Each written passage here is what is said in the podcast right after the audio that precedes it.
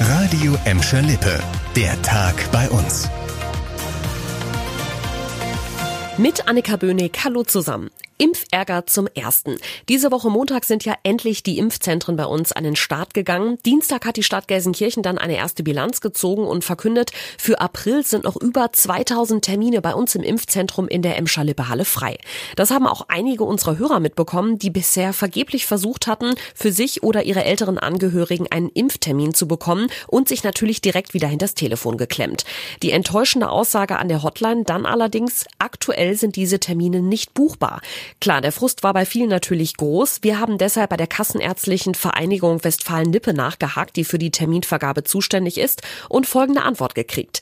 Das System sei voll automatisiert und gebe jeden Tag aufs Neue nur einen weiteren Tag mit Termin frei, aber immer nur für die nächsten sechs Wochen und wenn klar ist, wie viele Dosen des aktuell noch ziemlich knappen Impfstoffes Gelsenkirchen bekommt.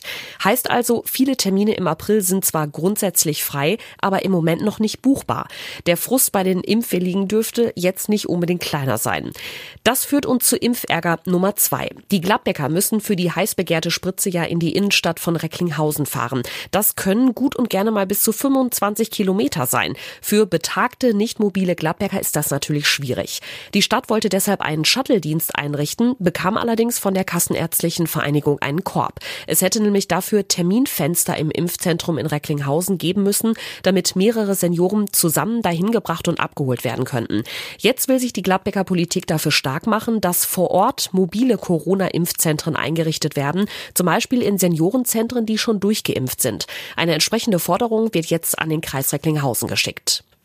Auch die Nachwehen des Wintereinbruchs beschäftigen uns weiter. Nach der Zwangspause durch Eis und Schnee kommt ihr seit heute Nachmittag mit der Straßenbahnlinie 302 in Gelsenkirchen endlich wieder vom Hauptbahnhof durch bis nach Buhr.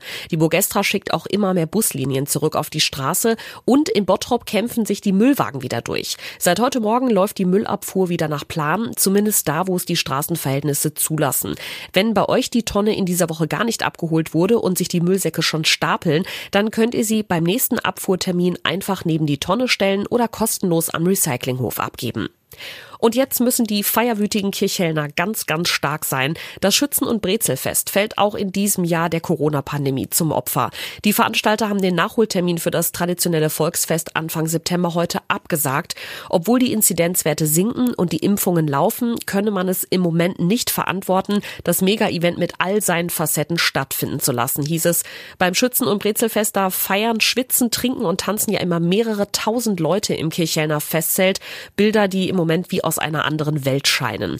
Plan ist jetzt, das nächste Schützen- und Brezelfest 2023 stattfinden zu lassen und damit zum eigentlichen Dreijahresrhythmus zurückzukehren.